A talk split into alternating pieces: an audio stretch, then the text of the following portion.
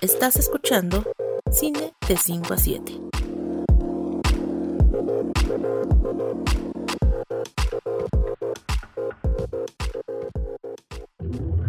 ¿Qué sucede cuando los directores se alejan de las historias que están acostumbrados a contar? ¿Qué pasa cuando ni siquiera su destreza técnica es capaz de transmitir con éxito sus intenciones? Para tratar de contestar estas preguntas, en este episodio conversamos sobre Misterio en Soho, del director británico Edgar Wright. Es así que damos inicio a Cine de 5 a 7.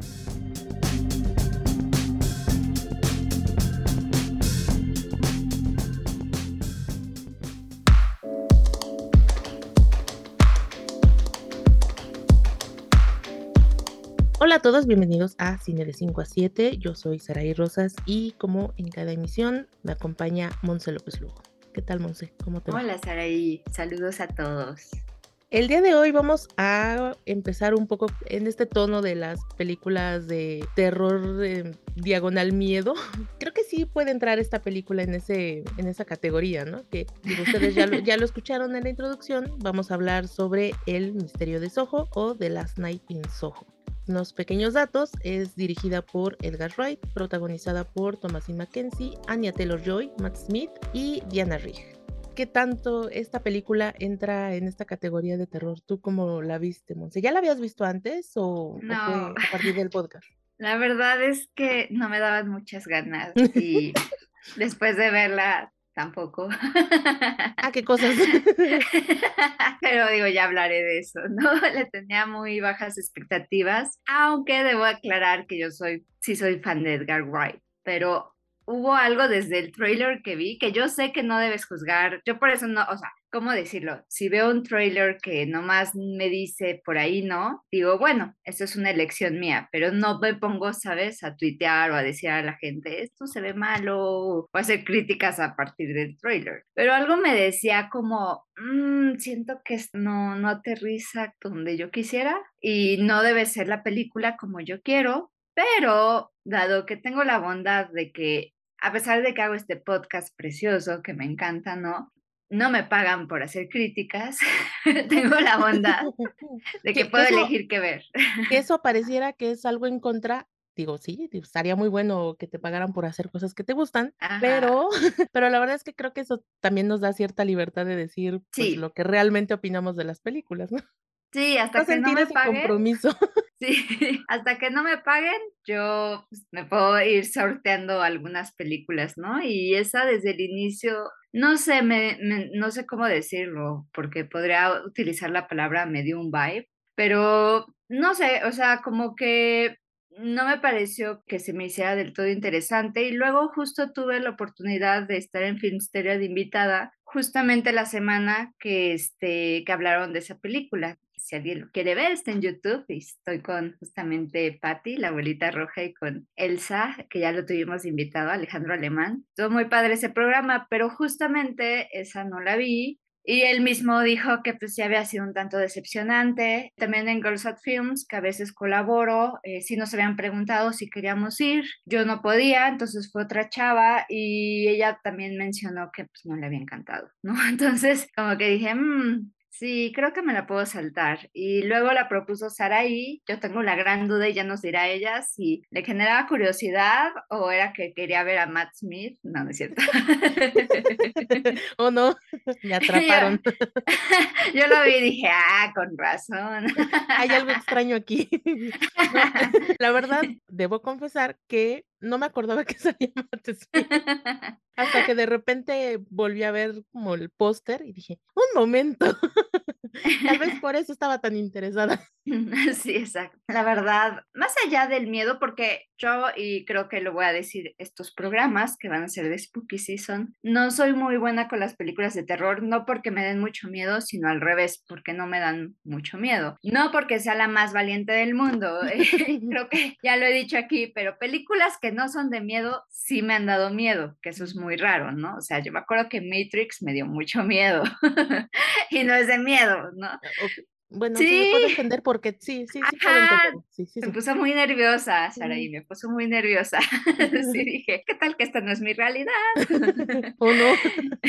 Sí, estaba como muy aterrada, la verdad. O la de Odisea en el espacio también tenía mucho miedo. O sea, cosas películas que no son de miedo me dan miedo. Pero Y mira, películas que de alguna manera se plantean ¿hacia dónde va la humanidad? Sí, Ah, ese sí es un sí. miedo, pues, Ojo, real, ¿no? un sí, es como un terror psicológico que sí, la verdad me cuesta mucho. Y en general, las que son más jump scare o como muertos vivientes, asesinos y cosas así, no tanto. No me voy a alargar mucho. Entonces, no tenía una alta expectativa respecto a que me asustara, porque usualmente, la verdad, no me quiero poner como la más valiente, pero El Aro, incluido El Conjuro, no me dan mucho miedo. Son como saltitos lo que puedo dar, porque, pues, llega alguien atrás y te dice: y ya. Pero creo que lo que me decepcionó un poco fue la el desarrollo de la historia, pero no sé tú, Saraí, ¿tú cómo la sentiste? Yo, extrañamente, sí veo los problemas que tiene la película, porque sí hay, sí hay bastantes, y sobre todo que tienen que ver con el guion, pero en general a mí me gustó la película. Yo creo que también venía con un poco esta idea que tú dices, ¿no? Ya habían salido muchos comentarios de gente que había dicho justamente que se había decepcionado de la historia, que no era lo que se esperaba. Y de alguna manera creo que también me pasó un poco esto, porque cuando yo vi el tráiler, cuando lo empezaron a a publicar en redes sociales, yo recuerdo que la impresión que me dio la película es que iba a ser más como una cosa como de posesión, como si el personaje de. Anya Taylor-Joy fuera a querer apoderarse, no sé, del cuerpo, de la vida de él, de esta, ah, Thomasin McKenzie. O sea, a mí me daba un poco la sensación de que la película iba por ahí, y eso me pareció, pues, muy interesante, ¿no? Me dio, sí, un poco esta idea de que, pues, sí podría salir algo algo bueno tratándose justamente de Edgar Wright, y sobre todo de el tipo de director que es, ¿no? Como alguien muy enfocado como en la parte visual, en la música, que creo que sí la película lo tiene, pero creo que sí me sorprendió un poco que al final la historia se fuera por otro lado. Entonces, de alguna manera creo que entiendo por qué a la gente le terminó decepcionando, que no fuera lo que la mayoría esperaba, porque de nuevo, a mí me pasó un poco esto cuando vi el tráiler y cuando empecé a leer las primeras críticas, que justamente hablaban como de una historia diferente, ¿no? En la que estas visiones del pasado donde, pues, en realidad estás conociendo la historia de otra chica, que que de hecho, bueno, ni siquiera hemos dicho bien a bien de qué se trata la película, ¿no? Que es la historia de un estudiante de modas que viaja a Londres, que quiere convertirse en una diseñadora, y en sus sueños empieza a conocer la vida de otra chica que se llama Sandy, que era una aspirante a cantante en los años sesentas, y que poco a poco vamos viendo cómo su vida se va transformando literalmente en una pesadilla, ¿no? Van pasándole cosas realmente horribles. Entonces, creo que ahí pudiera ser, digo, no sé, pero esa es para mí un poco la impresión de que desde ahí pudiera venir la decepción de muchas personas, ¿no? La sorpresa de que la historia no era lo que aparentaba ser. Me da un poco esta sensación. En mi caso, creo que, te digo, a pesar de que sí no fue lo que yo me esperaba con el tráiler, creo que me en enganché justo por ver a esta chica, a Eloise, que es el personaje de Thomasin McKenzie, que sí me generaba muchas dudas, como saber de qué manera iba a lidiar ella como con esta gran ciudad, ¿no? Porque un poco es esta historia de una chica con muchos sueños y que de alguna manera es demasiado ingenua para el lugar al que está llegando y que pareciera no estar preparada para lo monstruosa que puede ser una ciudad como Londres, ¿no? Pudieran verse atrapados y casi, casi ve devorados por la locura que puede ser esta ciudad, ¿no? Entonces, sí es una cosa que se repite en o con la que nos podemos incluso ver reflejados, ¿no? Que podemos entender. Creo que a mí, tal vez, mi sorpresa o la parte que menos me gusta de la película es justamente que creo que hubiera dado la posibilidad de, mm, de llevar esta investigación sobre lo que le había pasado a Sandy de una manera distinta y no únicamente valerse de la parte de los sueños, porque siento que esto es como un poco fácil, como como si fuera un superpoder de alguna manera. Creo que me hubiera gustado que tal vez estos sueños, estas visiones que ella empieza a tener, que fueran justamente como pequeñas pistas que la llevaran a investigar más y a que se convirtiera más en una película, pues, esto, como un tipo detectivesca incluso, pero con estos elementos como un poco noir y y todo este thriller psicológico que de alguna manera sí están planteando, ¿no? Y digo, no sé si esta es como la misma sensación que a ti te dejó la película. Sí, creo que independientemente de la parte de terror, eh, sí se me hizo algo predecible. Creo que desde el inicio del plot twist yo ya lo suponía porque siento que sí da muchas pistas, ¿no? Entonces yo pensé, no, no es como en cierta forma el personaje de Anna Taylor, quien yo creo que es. Y luego como que me generaba mucha desesperación la protagonista, porque entiendo que tenía estas visiones, pero me sacaba de onda que no lograra separar estas visiones, que entiendo, estaba confundida y estaba asustada, pero hacía que yo misma como que no me pusiera como en el lado donde todo el mundo se acercaba a ella. O sea, nos presentan como un poco, justamente en cuestión de guion, nos presentan una chica de pueblo, ¿no? Que por fin va a ser su sueño en Londres y la abuela le dice, ten cuidado porque Londres, en fin, ya saben, la historia de siempre, ¿no? De Josan Downtown Girl, ¿no? y dije, claro, o sea, va a irse ahí, le va a costar trabajo, se va a dar cuenta que pues Londres no es lo que ella espera, se va como a pues en cierta forma decepcionar, pero al mismo tiempo se va a ir volviendo a la ciudad. Es una historia que ya hemos visto muchas, muchas veces, ¿no? Desde Midnight Cowboy, desde un montón de historias, ¿no? O sea, de, de, de la persona que va con este sueño de crecimiento. Pero algo que me sacaba un poco de onda en el guion es que tiene un entorno muy comprensivo con ella, a pesar de todo, ¿no? Como que primero pasan que nos la patean, que honestamente yo no lo sentí tan duras las patadas para lo que puede ser una ciudad. igual y porque yo soy de ciudad y tal vez ya me volví un ser insensible y cruel. Espero que no.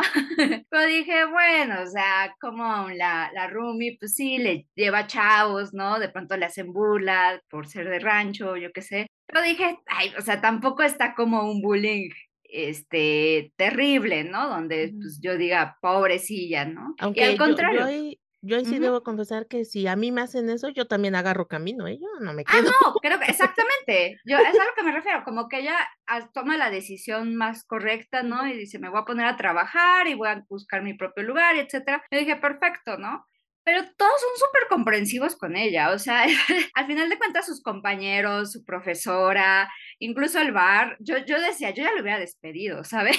o sea, nunca atiende, está gritando, llega tarde, falta y, ataca a los clientes, o sea, yo, yo decía... Tiene unos arranques muy raros. sí, o sea, yo decía, ¿qué onda, no? O sea, se pone en clase a gritar y, y, en fin, ¿no? Y como que eso no lo explora y a mí me saca de onda porque pues primero me ponen, me ponen la tesis en el guion de esta en una ciudad que no va a ser como buena onda contigo. Y todos son súper buena onda con ella, ¿no? Son súper, oye, ¿estás bien? ¿Qué necesitas? Tranquila, aquí estamos, eh, ¿qué está pasando? ¿No? O, o sea, como que dije, Mm, no sé, ¿no? Y ella responde de una manera que nada más huye, no explica, explota y etcétera. Y eso me, hacía que me desesperara mucho ella, ¿no? Porque al inicio tienes razón, o sea, como que toma las cosas en sus manos y después como que más bien a mí se me hizo un momento muy tedioso la película porque sentía que era nada más Ellie gritando todo el tiempo y corriendo y gritando y corriendo, y gritando y corriendo. Y yo, por Dios, ya entendí. O sea, está viendo cosas, monstruos, muertos, sangre, está muy asustada, ya lo entendí. Y se me hizo muy repetitivo verlo tantas veces, de manera en que menos me daba miedo, porque ya lo esperaba, ¿no? Y al mismo tiempo decía, está delirando. Y luego el giro final que da, creo que a mí lo que me sacó de onda, y sí había escuchado eh, y visto un poquito de reviews acerca de ello, porque sí he visto que esta película la han comparado un poco con Promising Young Woman, que de hecho creo que a mí Promising Young Woman se me hace más interesante, pero esta cosita de la mujer que los hombres volvieron loca, que es asesina y mala, pero porque los hombres lo llevaron a ellos. Yo tengo un gran problema con eso. o sea, a mí me, me desespera muchísimo ese giro que le tratan de dar de onda como feminista, de esta mujer se está defendiendo y está agarrando el control a partir de enloquecer y matar hombres. Yeah. y para mí es como, ah, o sea, la verdad sí me generó un poco de, de decepción que tomar ese giro. Yo ya lo esperaba porque ya había oído ese tipo de comparaciones, entonces cuando sucedió, probablemente por eso tal vez ya estaba leyendo desde antes el final sí pensé, pues no, o sea, no está muy desarrollado para hacer una película que aparte no está corta y que repito, siento que hay una parte muy repetitiva, ¿no? Donde yo ya estaba cansada de ya, o sea, que pase algo, por favor. Y donde creo que al final tratan de mostrar cómo es que pobrecitas de nosotras las mujeres, ¿no? Lo que nos hacen los hombres al final hacer, ¿no? Y, y que termina incluso hasta un poquito romantizado, ¿no? Porque siento que Anya Taylor se ve como muy guapa con la sangre y con el cuchillo y en fin, y esta cosa fue fatal que la verdad me resultó un tanto irritante. Entonces, creo que incluso yo diría, y tal vez me estoy viendo muy extrema, pero creo que es la película de Edgar Wright que menos me ha gustado. Era un poco porque él estaba evitando esa película, yo creo. Fíjate que a mí creo que me gusta menos eh, Baby Drive. La verdad es que la peli que es con la película anterior, o sea, a mí sí, la verdad es que al principio me estaba gustando, pero creo que ese final donde todo es, este, un plan del poder del amor, fue como: "Ay, no, váyanse por un tubo", ¿no? La verdad es que yo lo soporté muy poco y no he vuelto a ver la película, y la verdad es que sí no me gusta. Extrañamente, digo, qué qué curioso que, digo, a pesar de que no fue lo que yo esperaba, creo que yo sí sería una película que volvería a ver, porque creo que tiene cosas, sobre todo interesantes, eh, por lo menos en las intenciones que tiene. Esto que mencionas sobre este giro que hacen, creo, no sé qué tanto tenga que ver, pero creo que viene de una exploración, de una intención de querer contar una historia de una manera un poco diferente. Efectivamente, creo que no le sale, creo que no termina de poner los elementos suficientes para que, pues, sea más creíble este cambio, o que de alguna manera no acomoda bien la historia para que tú termines de empatizar o de, pues sí, de entender las motivaciones que llevan a a este personaje de Anya Taylor-Joy a ser lo que termina siendo. Pero creo que sí viene por lo menos como de una intención de querer contar una historia que siempre se ha contado, pues, por lo menos de una manera un poco distinta, no sé. Y esto lo se los digo porque cuando veía justo este cambio que hacen, pensé en un documental que se estrenó hace tiempo en Netflix, que se llama The Reaper, y que habla sobre, pues, el caso de un asesino serial en una región de Reino Unido que se llama Yorkshire. Son casos que ocurrieron a finales de los años setentas, en donde esto, ¿no? Como todos estos historias sobre asesinos seriales te cuentan, pues, cómo fue el proceso de la policía para buscar al asesino y ya saben, ¿no? Digo, Netflix ha hecho todo un negocio a partir de este tipo de documentales y de películas y ahora docuseries y no sé cuántas cosas se están inventando más. A mí lo que me sorprendió mucho de este documental y por qué por lo que hago referencia, es que en algún momento hacen un cambio de visión, porque no solamente te están contando la historia del asesino y la historia, pues, de las personas a las que fueron matando, que en en este caso fueron mujeres, sino que te habla como una mala interpretación o incluso los prejuicios que había en la época y que creo que están un poco ligados a lo que pasa con con esta película de Misterio en Soho, es que te dicen que a partir de los prejuicios que tiene la policía,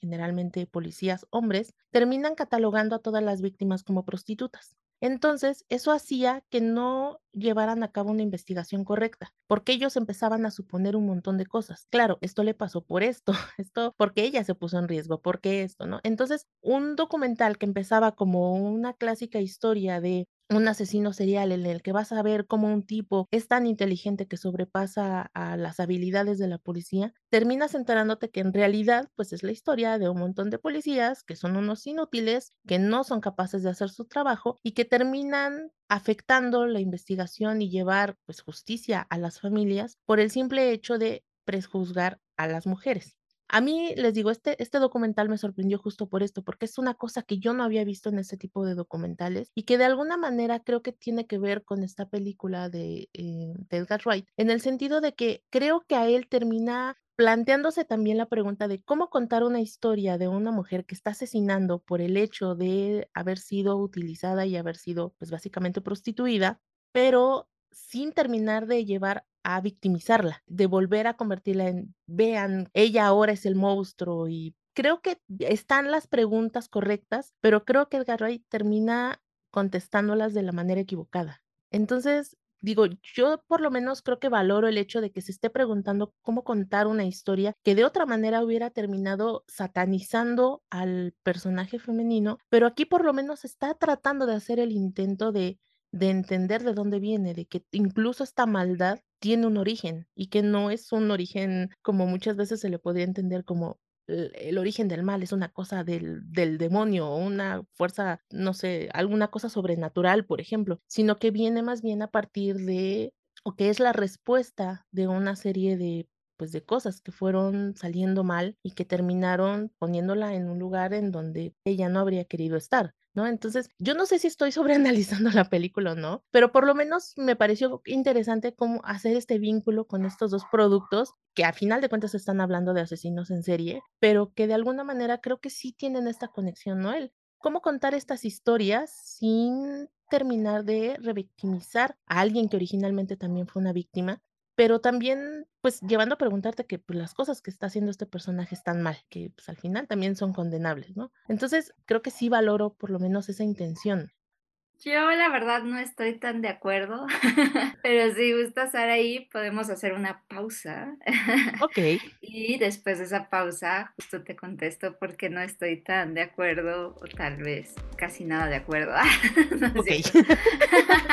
Primera vez que no estamos tan de acuerdo en algo. vale.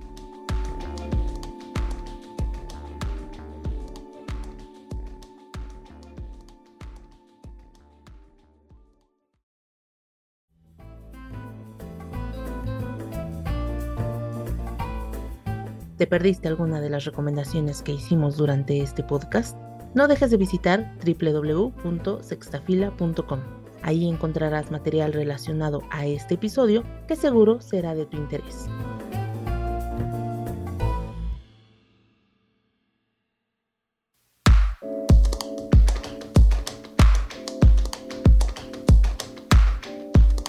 Ahora sí, estamos de vuelta y tengo curiosidad por ver por qué no estamos de acuerdo.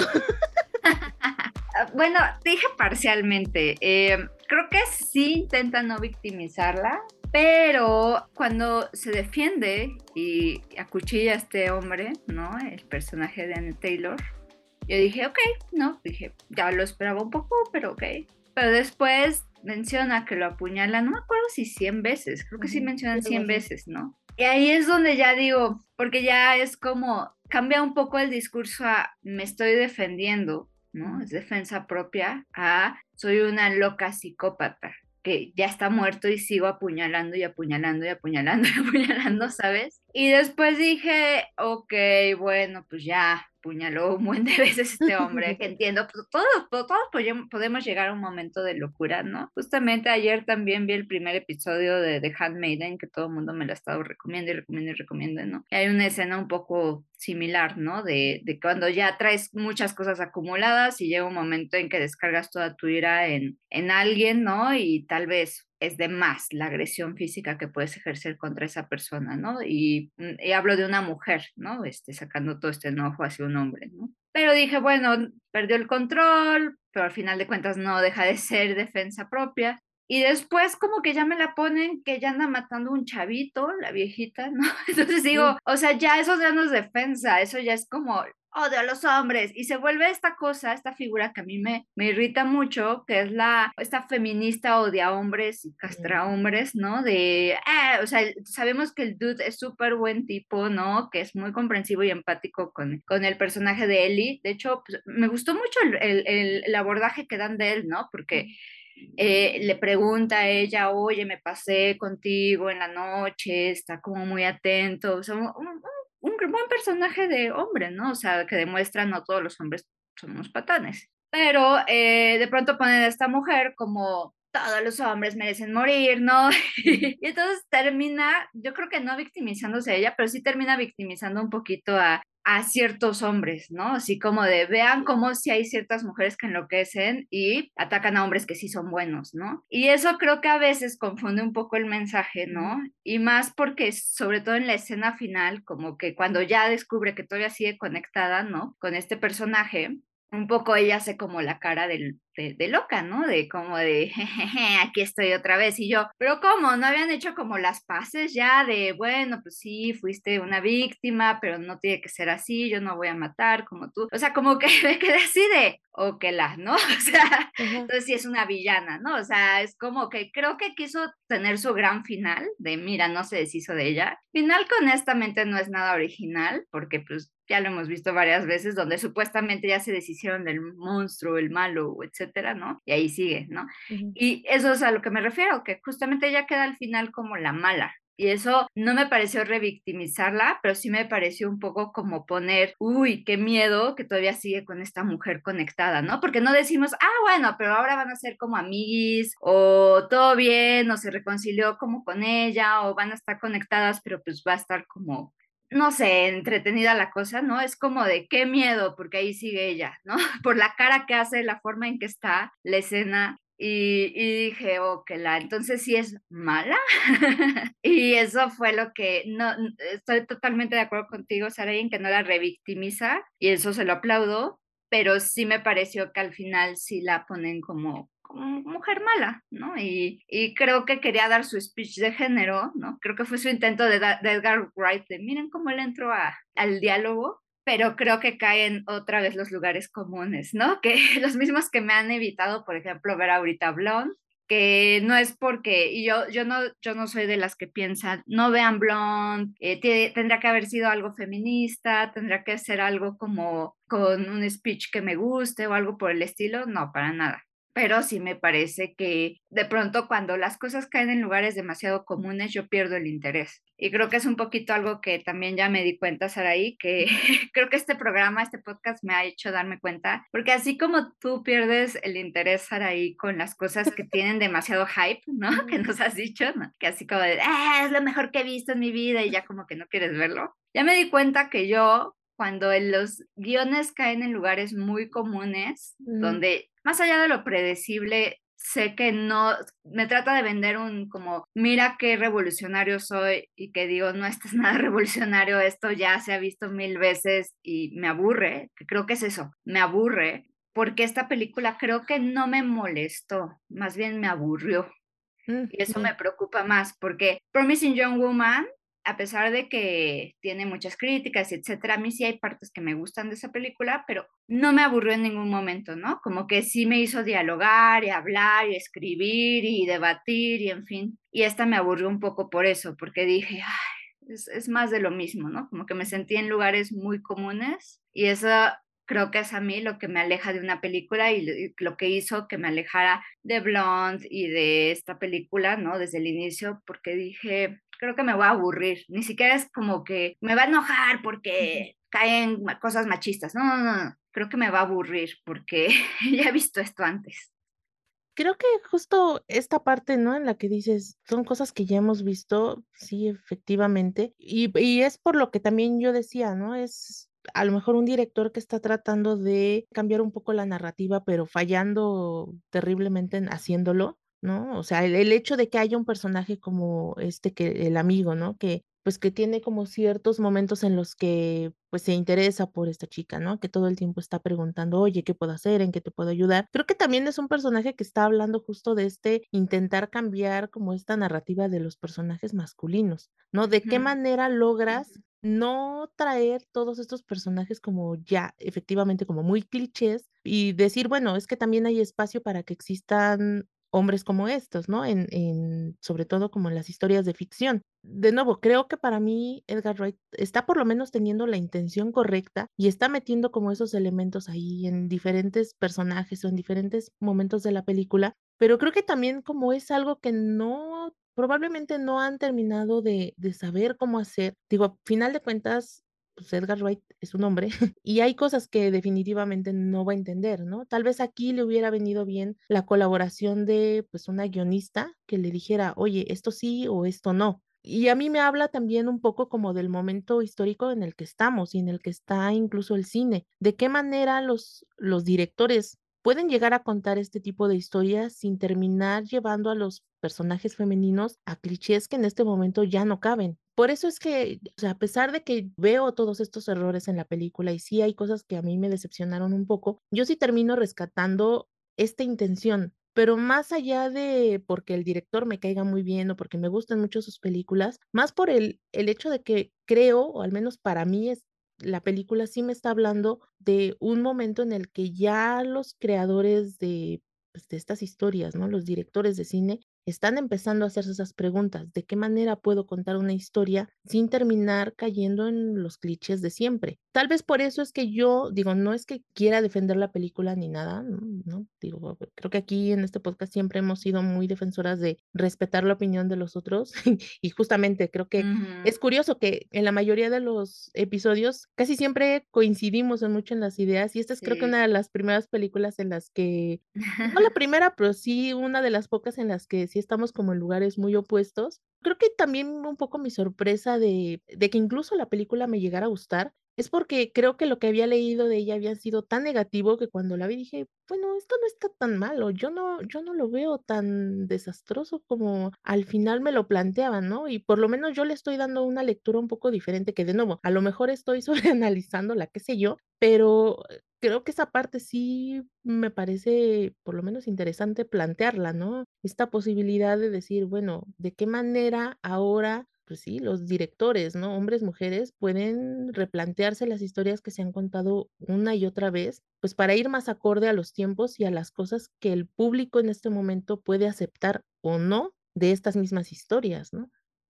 Sí, creo que me pusiste a pensar, ahora que decías que, por ejemplo, Baby Driver no te había gustado, yo recuerdo que cuando sacaron Baby Driver, no sé si fue algo que me ayudó a mí, que desde el inicio supe antes de ver esa película que Edgar Wright no escribió el guion de esa película y luego la hizo, sino que tenía un playlist que le gustaba mucho y dijo, voy a pasar película este playlist. Entonces, eh, la verdad, Baby Driver no tiene nada de profundidad en cuanto a historia. no. no trata de resolver preguntas ni nada por el estilo. Es una hamburguesa de McDonald's, ¿no? Este, no me acuerdo quién me decía, comes hamburguesa de McDonald's, haces hamburguesa de McDonald's, ¿no? O sea, no hay nada nutritivo, ¿no? No se queda nada ahí. Y para mí Baby Driver fue eso, ¿no? O sea, pero no la pasé mal, o sea, a veces es, a veces se te antoja una hamburguesa de McDonald's, ¿no? Sí, Cada vez menos. Mero divertimento y ya, ¿no? Exacto, exacto. Entonces, para mí fue divertido, fue el equivalente a poner MTV, ¿no?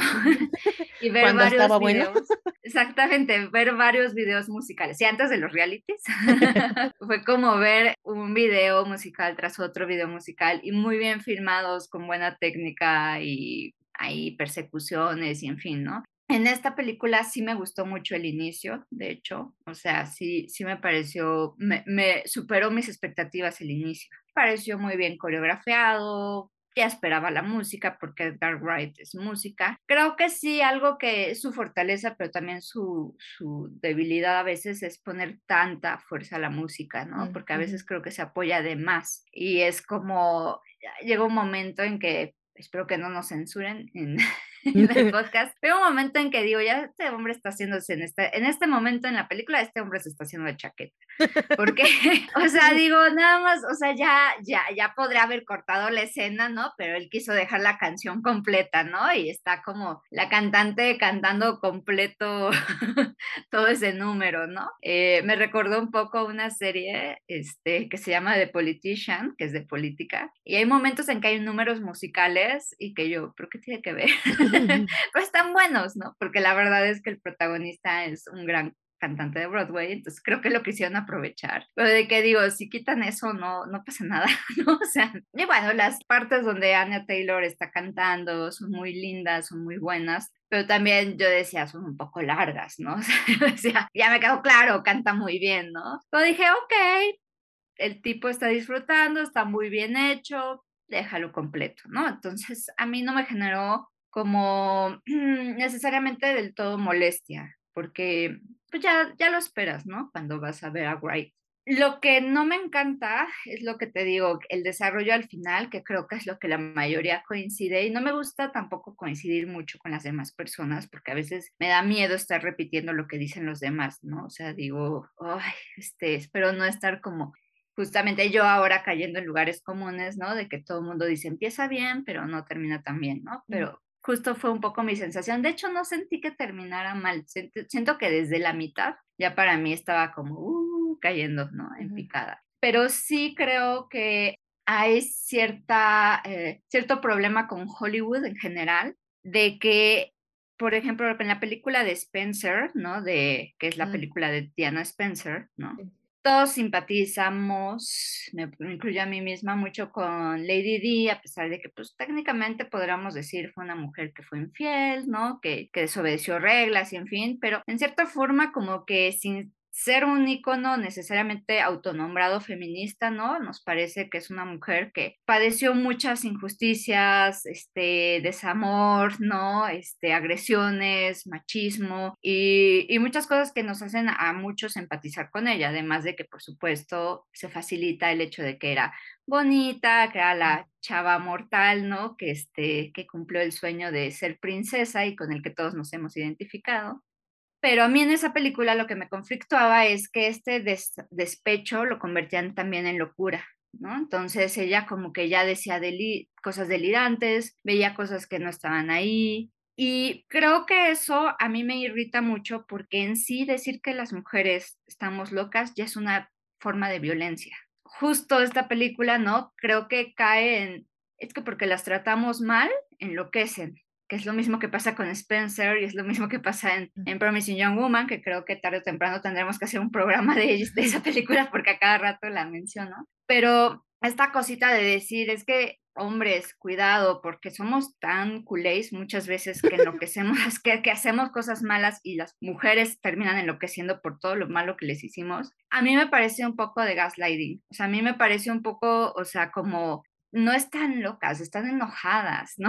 Así estaba mi título de mi artículo que yo hice al respecto. Claro que está enojada porque la están prostituyendo y le vieron la cara y no puede salirse de ahí tan fácilmente. Y se vuelve un como ya, perdió todos los cabales y, y creo que eso termina sin darse cuenta siendo violento hacia la mujer poner ese tipo de cosas. Ahora, no significa, de nuevo repito y lo he dicho en muchos programas, que la película deba acabar como yo quiero pero sí creo que tiene que hacer una autocrítica a estos directores, sobre todo porque son usualmente hombres, esta autocrítica de qué estamos haciendo al tratar de como hablar en pro de las mujeres, ¿no? Justo ayer tuiteaba, ¿no? De que las mujeres iraníes están quitándose el hijab, ¿no? Y están rapándose, etcétera, y ahí salen como varias artistas españolas cortándose un mechoncito de pelo diciendo, soy visibilizándolas. y es como, no, o sea, deja que ellas hablen, o sea, visibilízalas a ellas, no a ti a través de ellas, ¿no? Creo que a veces puede pasar esto con esas películas de es que hombres nos pasamos con las mujeres, ¿no? y es como, no, dude, o sea, no, es así, ¿no? Entonces, a mí me, me irrita un poco, ¿no? Y creo que sí coincido contigo en que a veces deberían asesorarse un poco más por ahí justo de eso trata esto, ¿no? La crítica que hacemos tú y yo, Saraí, ¿no? Como tratar de, no es cancelar la película y decir no la vean o eliminemos este tipo de películas, por el contrario, es más bien hablarlas, ¿no? Y creo que ese es el ejercicio que se tiene que hacer, porque a ti sí te gustó, porque a mí no me gustó, ¿no? Y qué partes sí, sí me gustaron a mí y qué partes no te gustaron a ti, porque no es blanco y negro, ¿no? No es binario. Entonces, creo que por ahí es donde me, me movió la película. y ese mi rant. sí, me dio esa impresión.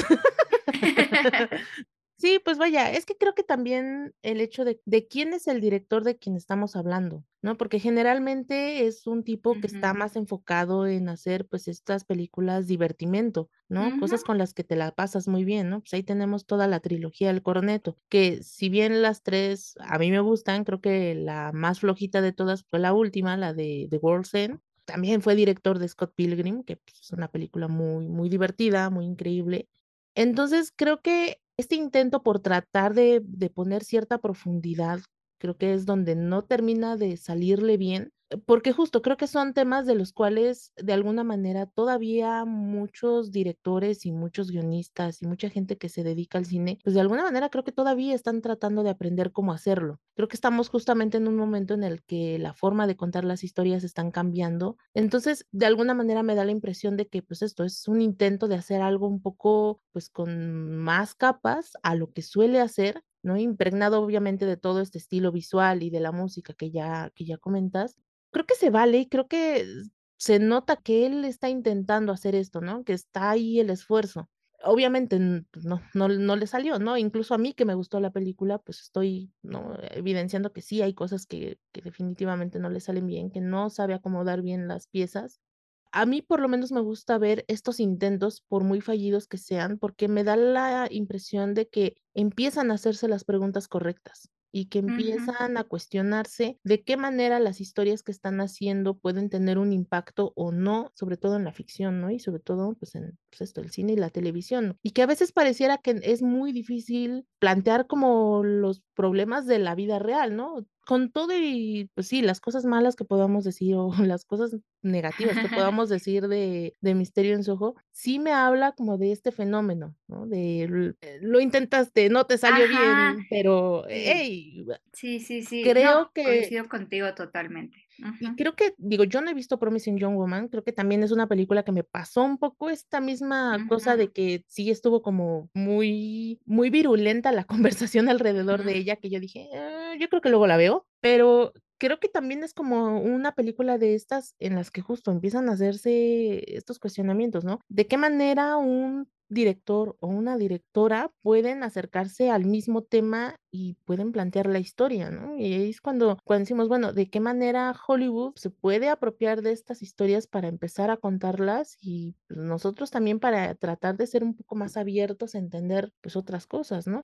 Y, pues, esto, a veces creo que en este caso sí, eh, lo que estoy valorando, pues, de nuevo, creo que sí es más el intento que el resultado. Digo, no sé qué tanto hable eso de mí, pero No, sí, creo que lo entiendo totalmente, coincido muchísimo contigo, Saraí. Creo que a pesar de que a ti sí te a ti sí te gustó y a mí no me gustó, creo que a a pesar de eso las 2 coincidimos, porque creo que creo que estoy en el mismo canal que tú. Yo no estoy diciendo entonces, porque puede que se entienda como, no se está diciendo que Edgar Wright es un macho, ¿no? Y que entonces lo cancelemos o que le abuchemos o, uh, es que todos los hombres tienen machismo internalizado, ¿no? O sea, ayer estaba viendo una ponencia de un psicoanalista que decía que leyó dos veces un, un texto, ¿no? Acerca de polimorfismos y cosas por el estilo, ¿no? Acerca de diversidad sexual. Y, y él lo que decía es que le choqueó que hasta que lo leyó por tercera vez, se dio cuenta que no había subrayado nada que hablara del patriarcado que no le había parecido interesante hablar de eso o como subrayarlo, porque tengo un machismo internalizado que no lo vio como algo interesante. Y me pareció muy honesto de él, ¿no? Me, se me hizo como, mira, qué abierto, ¿no? Y cómo lo tenía él mismo normalizado. Creo que no es en sí que sean machos, sino que todos, incluida yo, ¿no? Y las mujeres tenemos machismos internalizados. De hecho, Wright en Shaun of the Dead, en Hot Fuzz, ¿no? En Scott Pilgrim, los personajes son sumamente personajes con conductas muy machistas y muy tóxicos. Pero lo que a mí me gusta de esas películas es que los pone al centro y los ridiculiza, ¿no? O sea, pone como, no quiere ser como el de Shaun of the Dead, ¿no? O sea, es un vago, es un pésimo novio, ¿no? Es una persona que nada más ve por sí misma y que por eso sobrevive al apocalipsis zombie, ¿no? Porque es tan centrado en sí mismo, tan egoísta, tan pues sí, o sea, termina volviéndose un héroe, pero la realidad es que es una pésima persona, ¿no? Y tú lo ves ahí y ves cosas puestas de ti mismo o misma, eh, puestas en ese personaje que son cosas desagradables, ¿no? Eh, Scott Pilgrim, por ejemplo, es súper tóxico, ¿no? Es un uy, sí. dude obsesionado con los exnovios de su interés romántico, ¿no? Es como, dime algo más tóxico que eso, ¿qué te importa, no? El pasado que haya tenido ella y por qué tienes que vencer a sus exes, pero justo habla de las inseguridades que puede tener cualquier persona entre la expareja de, de tu propia pareja presente, ¿no? Y cómo pues, nos comparamos o podemos caer en esas cosas y que no, eso es muy enfermo, ¿no? No tienes por qué compararte, ¿no? Si ya eres el presente. Entonces trata de vencer esas cosas. Entonces creo que a pesar de que no son hombres como ejemplares, sus protagonistas de sus películas, ¿no? Están bastante bien manejados porque los ponen en un lugar crítico. Y creo que aquí sí le falló un poquito más porque quiso como ponerse en este lugar de mujeres y creo que medio tambaleó. Hay buenas intenciones, ¿no? Y yo también las veo en esta película. No significa que salió bien y está bien. A final de cuentas así se aprende y el chiste es volverlo a hacer y volverlo a hacer y volverlo a hacer. Tienes que volver a intentarlo, intentarlo, intentarlo y cada vez te va a ir saliendo mejor. Ese es el chiste. A pesar de las coincidencias, creo que sí estamos en lugares un poco apartados. La verdad es que yo de la película sí rescato mucho toda la parte visual y que creo que es una de las cosas que Edgar Wright hace muy bien. A mí esa parte me gustó mucho, la disfruté mucho los actores que están ahí, pues también son gente a la que, que me gusta, que hacen cosas interesantes, ¿no? La propia Anya Taylor-Joy, a Thomasine Mackenzie, que yo no la conocía, que más bien ella llegó a, como a mi radar a partir de Jojo Rabbit, que es pues, una película que también a mí me gusta muchísimo y que sé que a mucha gente ahora ya no le gusta tanto. Entonces, como que yo tengo un poco esa tendencia a ver como en las películas a lo mejor no el panorama completo a veces, sino como decir, ah, esto me gusta, bueno, me voy a quedar con esto. No sé, a veces siento que, que eso me pasa un poco. Y pues bueno, no, digo, Matt Smith, también, digo, ya me estabas echando un poco de cabeza al principio, pero pues no, digo, la verdad es que también pues es un tipo que, que, me gusta lo que hace. Entonces, creo que de alguna manera sí hay como elementos sueltos que están ahí, que terminaron atrapándome y que pues me estaban gustando la manera en cómo se estaba construyendo esta historia. Y de nuevo, creo que incluso con los errores que tiene, al menos para mí hay muchas cosas que yo rescato. Claro, sabes, me pusiste a pensar mucho y tienes, de, que tienes un texto de Invisible Man. Creo que ese es uno, ese, es el fallito que yo le veo justo, mm, está Matt Smith, está este chavo buena onda, están como muy, uno muy, muy malo, malo, malo, malo, y el otro muy, muy, muy bueno, bueno, bueno, bueno, de los hombres, ¿no?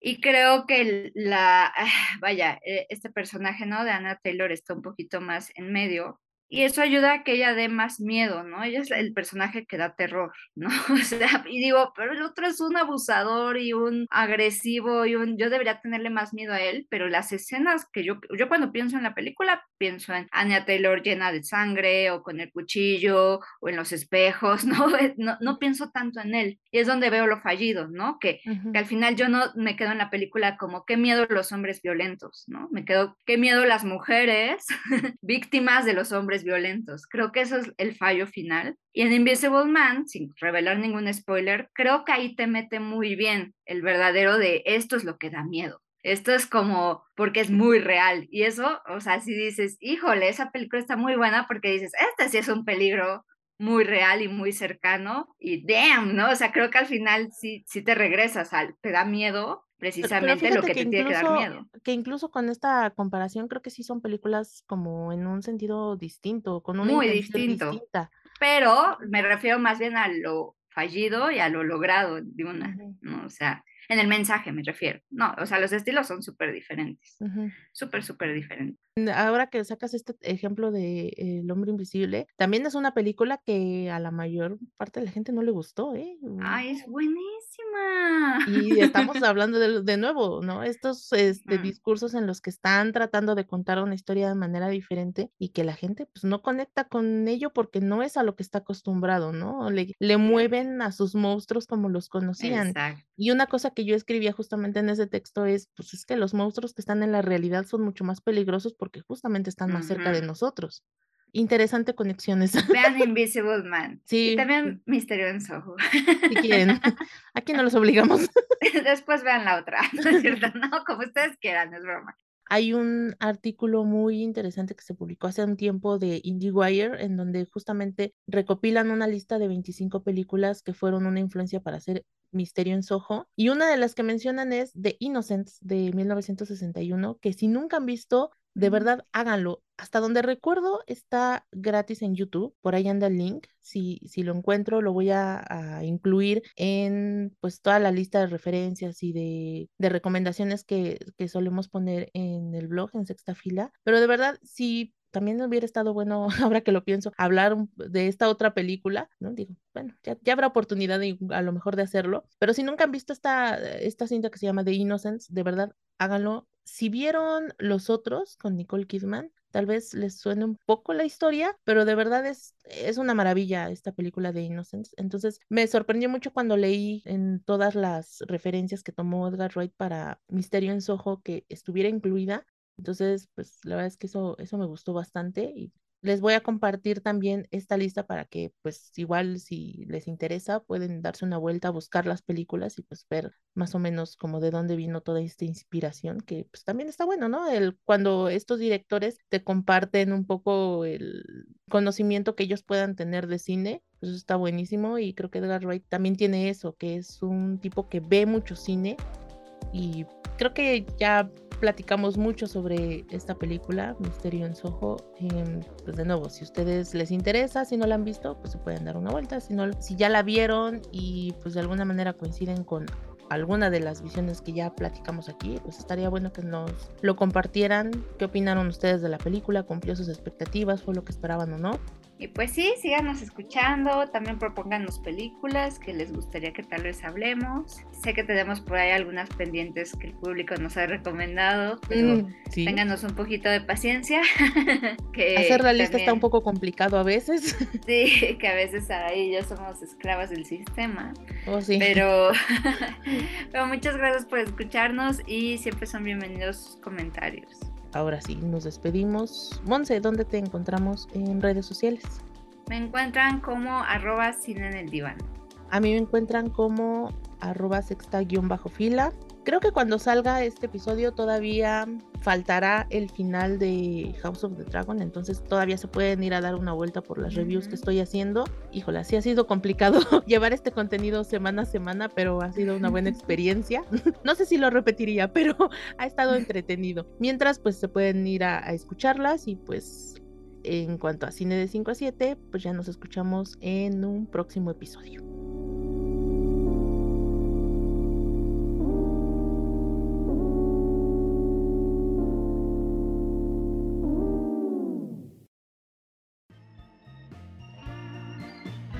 Gracias por escuchar Cine de 5 a 7. No olvides suscribirte a nuestro feed y calificar nuestro contenido.